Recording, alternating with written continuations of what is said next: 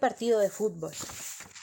En mi barrio hay un lugar que se llama Club Social y Deportivo Olímpico, pero todos le decimos el sándwich, o peor aún, el sándwich. Tiene una cancha de básquetbol con tableros nuevos y tribuna de cemento a ambos costados. También tiene otra cancha, pero de bochas, donde solo dejan entrar a personas mayores y siempre y cuando lleven alpargatas o zapatillas, porque con zapatos no dejan pisar el suelo, que parece hecho de talco color ceniza. También hay una cantina atendida por el gordo, Waldemar, que funciona por las noches, y muchos hombres van a tomar alguna copita. Los viernes y sábados hacen parrilla, y cuando hay partido, la esposa de Waldemar prepara empanadas, pascualina y torta de fiambre. La gente del barrio alquila el club para festejar cumpleaños o hacer fiesta de casamiento. Una vez por año se festeja un nuevo aniversario de la prestigiosa institución y se organiza rifas, partidos amistosos de básquetbol y se hace la ceremonia de entrega de medallas conmemorativas luego de un larguísimo discurso del doctor Berenjena Lacena, que es el presidente y vive en la casa bonita de la esquina. Pero lo más importante es que ya hace como dos meses el gordo Waldemar se le ocurrió formar un equipo de baby fútbol. Se llamó a diferentes aspirantes. Se presentaron como 30 chiquilines del barrio, entre 8 y 11 años. Y también me presenté yo. Mostré mis habilidades con la pelota y fui seleccionado. Desde entonces, hacemos prácticas todas las tardes, después de la escuela.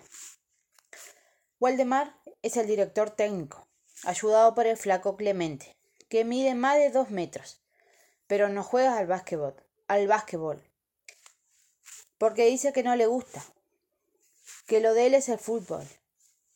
Aunque en mi casa me dijeron que nunca lo pusieron a jugar porque no sirve ni para decir quién viene.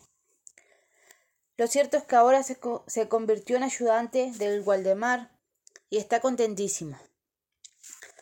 Nos hace trotar alrededor de la cancha del club doscientas veces, hacer más de cien lagartijas en el suelo y caminar levantando bien alto las rodillas casi hasta tocar nuestros mentones. Los sábados es el único día que vamos al campito del barrio, donde está la cancha de baby fútbol y practicamos con pelotas de verdad. Tiramos tiros al arco que hasta tiene red y armamos partidos de práctica en serio con ropa de futbolistas y zapatos, con, tapones y todo. El primer problema se presentó cuando tuvimos que ponerle, ponerle nombre al equipo. Algunos propusieron el mismo nombre del club, Olímpico. Pero enseguida nos nació el miedo de que nos dijeran, ahí vienen los sándwiches, o ponele mayonesa a la pelota, o sacate el queso de los zapatos, y cosas por el estilo así que abandonamos ese nombre. Otros propusieron Club Atlético Invencible, pero sería un nombre ridículo ante la primera derrota que tuviéramos, y más si resultaba una verdadera goleada. Así que ese nombre tampoco funcionó. Durante todo un día pensamos y pensamos casi, y casi al final de la noche se votó por unanimidad que el equipo se llamara Los Pebetes Fútbol Club. Porque Efectivamente somos niños y la palabra pebete se puede relacionar con pibes o algo parecido, y porque principalmente ese nombre hace referencia a pequeños sándwiches que bien nos relaciona con el Deportivo Olímpico, que después de todo era el que nos estaba organizando. El segundo problema fue aceptar la camiseta, su diseño y sus colores, porque ninguno quería que se pareciera ni en los hilos de la costura a, ningún, a ninguna camiseta de fútbol conocido, y menos a las de Peñarolo Nacional. Finalmente no vistieron con pantalones negros y con medias y camisetas completamente marrones, y debo admitir que el primer día que nos pusieron el equipo oficial completo, parecíamos, parecíamos once panes de Viena listos para untarnos con manteca y ponernos mortadela y queso. Pero lo demás fue una cuestión de costumbre y nos terminó encantando el equipo que cada uno debía cuidar, lavar y guardar en cada casa. Waldemar nos inscribió en la liga oficial y cuando creyó que ya estábamos listos para un primer partido en serio, en una cancha de veras, con rivales preparados, se organizó una formidable choriciada para el domingo siguiente, después de, de que terminara el partido, y se contrató un ómnibus que nos llevaría hasta el campo ubicado al costado del cementerio del buceo, cerca del mar. En la noche del sábado no durmió nadie.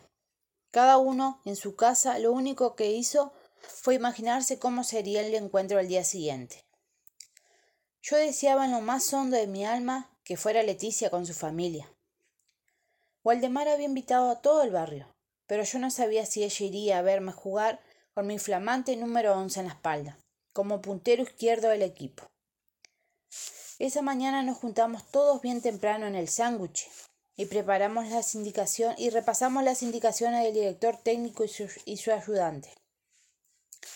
Nada de comérsela, deben jugar a los pases. No quiero pelotas altas, siempre pases cortos y bajos, nos dijeron. Después me indicaron que yo debía ser bien rápido, correr hasta el largo contrario y por el costado y tratar de meter malaria para que Juan o Miguel, que eran los dos del medio del mediocampo, pudieran pasarme una pelota o yo se las pudiera lanzar a ellos si entraban por el medio en busca del gol. Todo estaba bien claro. La hora llegó y el ómnibus pasó a buscarnos puntualmente. Además de los once jugadores y el plantel técnico de dos, con nosotros viajaron la directiva del club, incluido su presidente, la familia de todos los niños y encima algún colado. Lo cierto fue que el ómnibus parecía un baúl con gente saliendo por las ventanillas y las puertas, hinchado de tanto pasajero.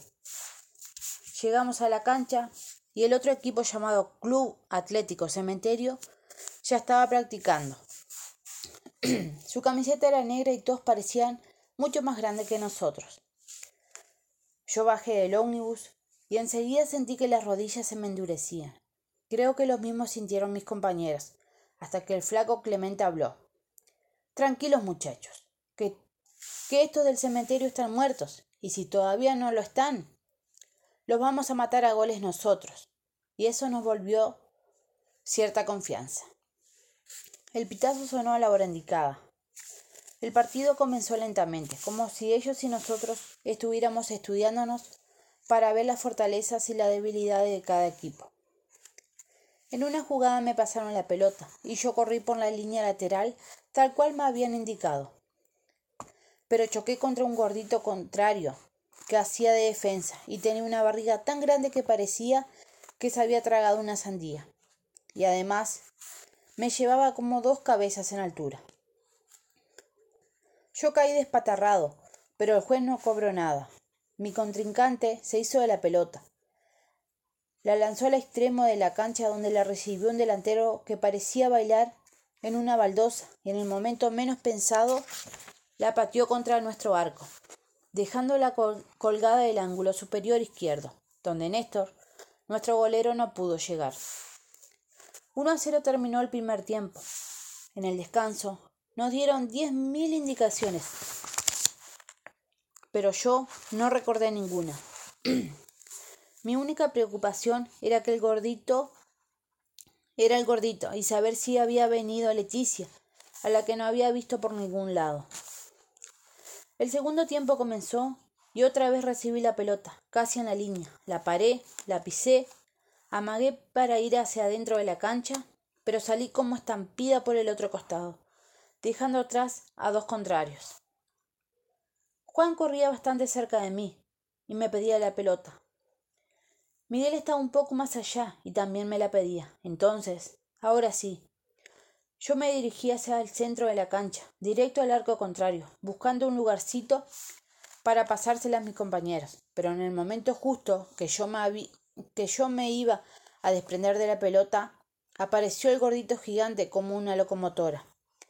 Me dio un barrigazo jamás visto y yo salí volando, medio tontado, cayendo otra vez despatarrado, llenándome de pasto y tierra en las rodillas, las manos y la cara.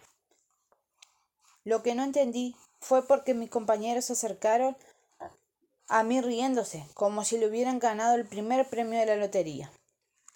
Me alzaron, me abrazaron y me besaron como si yo fuera un campeón. Y ahí entendí. El empujón había sido dentro del área y el juez había peitado penal. Patealo vos, me gritó Waldemar. Yo me despabilé y sentí que todo el mundo hacía el mayor de los silencios, a tal punto que podía oír a lo lejos el sonido de las olas suaves del mar.